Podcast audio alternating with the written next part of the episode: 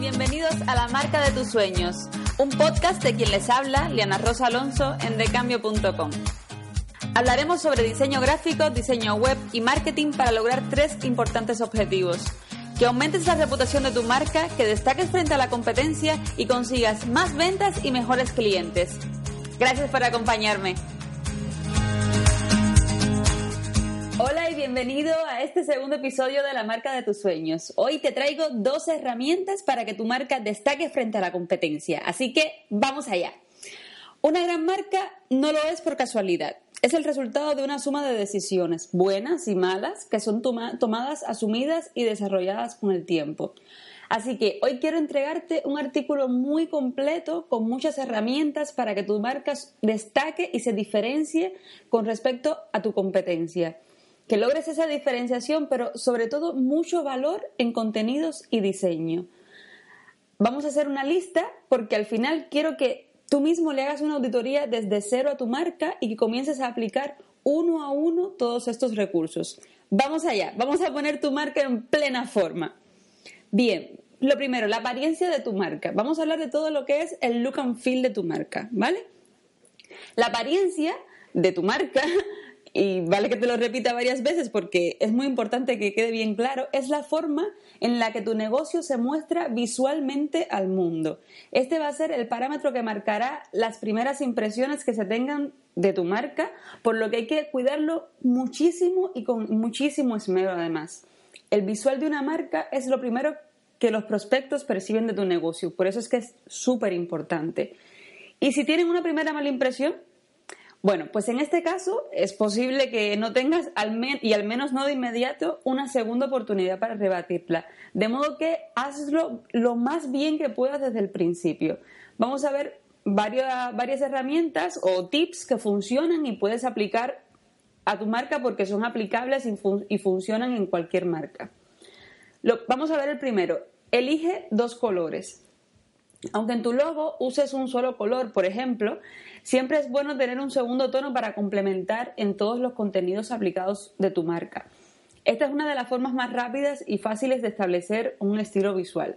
¿Por qué dos? Porque dos colores son fáciles de recordar en vez de tres, cuatro o incluso más. Con dos colores, además, logras una impresión mucho más perecedera e inmediata siempre y cuando sean complementarios y, contrasten en saturación y claridad, por supuesto. No estamos hablando de que utilices un rojo muy intenso y un rojo casi, casi blanco. O sea, estamos hablando de colores complementarios. E incluso en el artículo de hoy, si te vas al, blog, te, dejo un esquema que he tomado de internet y que está muy clara la relación entre, entre, tonalidades eh, complementarias. Esa gráfica te va a servir de mucha ayuda para saber cómo escoger un color que se complemente con el tuyo y que haga un contraste perfecto, tanto de saturación como de, como de tono. Y ojo, no me refiero a que en tu logo deban, aparecer estos dos colores, para nada. Estamos hablando de tu marca. O sea, tienes que mirarlo como la impresión que tú das visualmente en tus contenidos, en tus propagandas, en tus campañas, tu sitio web, etc. En todo, ¿vale? Puedes emplearlo para contenidos secundarios, por ejemplo, tu eslogan, tu propuesta de valor, eh, el pie de las imágenes que utilizas, en miles de, en miles de aplicaciones. No tiene que estar necesariamente en el, en el logotipo. ¿Queda claro? Vamos a ver otro tip. Elige dos fuentes tipográficas. Ya que vimos el tema de colores, pues en tipografía también funciona lo mismo. Tu, tu, marca no va solo a comunicar visualmente, sino también que comunica verbalmente. Y la tipografía, el tipo de tipografía que se utiliza para, para una marca, dice mucho de, la marca en sí. O sea, vamos a ver, una, una, vez que tu imagen impacte visualmente es el turno de las palabras, o sea, la voz de tu marca. Y podrás destacarla y hacerla que sea de un tipo o de, o de otro con la tipografía que utilices para escribir o plasmar determinado contenido. Las tipografías clásicas, como las que emplean serif, por ejemplo, Suelen emplearse en negocios que quieren ser vistos como conservadores y bien establecidos, por ejemplo, los periódicos, un despacho de abogados, etc. Para un lenguaje más cercano y amistoso y menos quizás coloquial, pero también muy profesional, como, los, como lo son todos, se emplean, sin embargo, las del grupo sans serif. Te voy a dejar tres ejemplos en el, artículo de hoy para que también puedas ver este tipo de, juego con la, tipografía.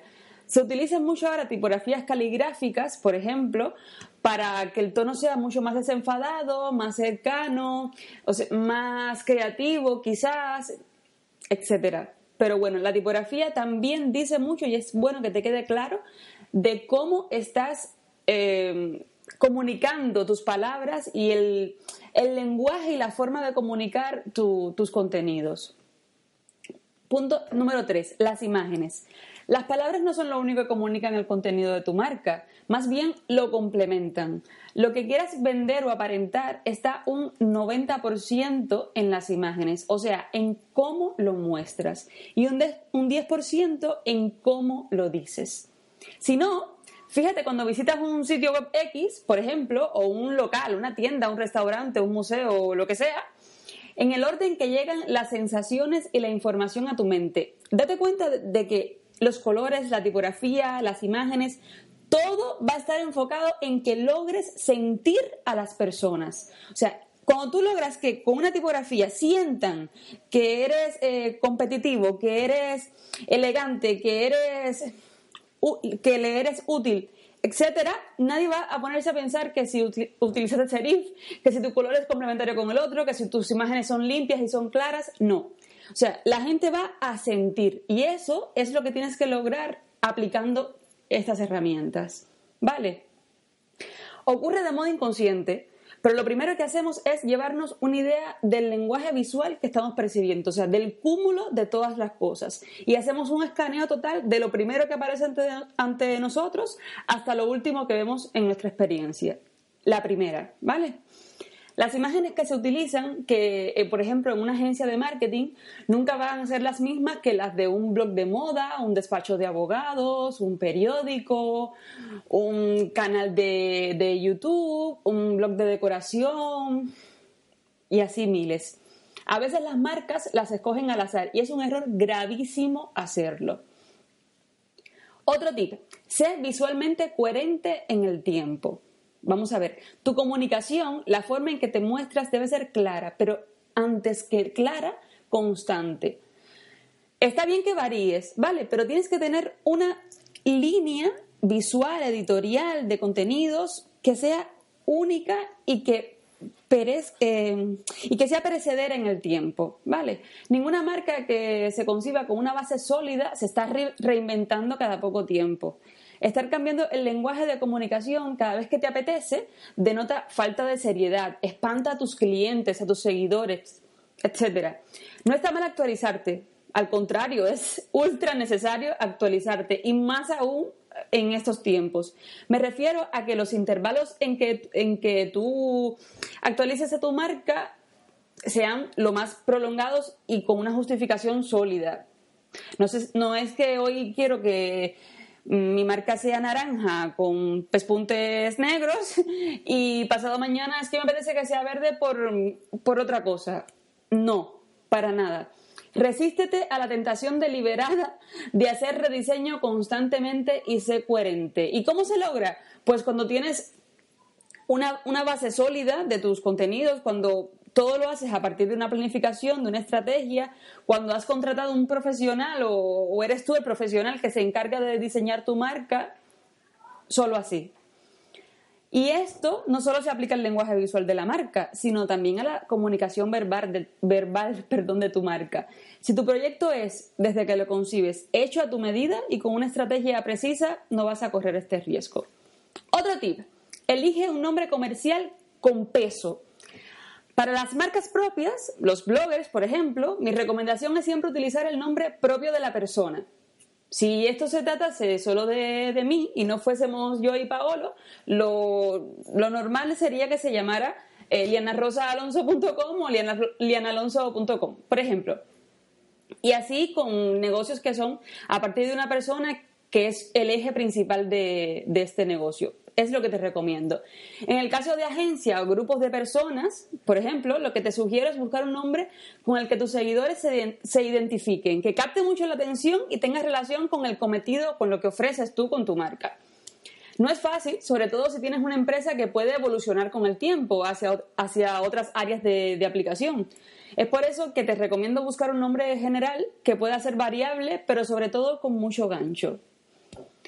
Otro tip, utiliza un eslogan claro y directo. El eslogan de, una marca es la frase que la acompaña. A donde, quiera, eh, a donde quiera que vaya tu marca, va a tener como un eslogan que va a ser como un subtítulo del nombre principal de tu marca. No me refiero al eslogan de una campaña puntual, por ejemplo. No, no, no. Estamos hablando todo el tiempo de tu marca. Se trata de que colocas lo que colocas justo al lado del nombre, por ejemplo, cada vez que se refieren a, a ella. Es tan importante como el nombre mismo e incluso captará más la atención y reforzará el mensaje que quieres transmitir en general. ¿El nombre de tu empresa es muy general o muy abstracto? Sé específico con tu eslogan. Vamos a pensar en algunos que nos han marcado a través de la historia. Por ejemplo, el de Apple, Think Different. El de BMW, ¿te gusta conducir? Por ejemplo, el que utiliza L'Oreal, porque yo lo valgo. O el de Nike, Just Do It.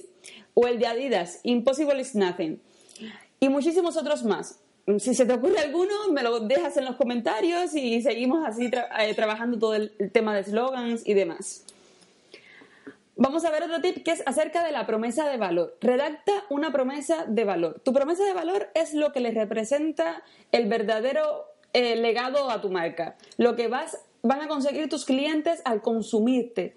No tiene que ser material, puede ser 100% espiritual y es el caso de los mentores o coach, empresas de cursos online, psicólogos, etc. La promesa de valor es muy importante que la incluyas en la página principal de tu sitio web, la descripción de la marca en redes sociales, tus textos explicativos de servicios, productos, etc., tus campañas y promociones puntuales, etc.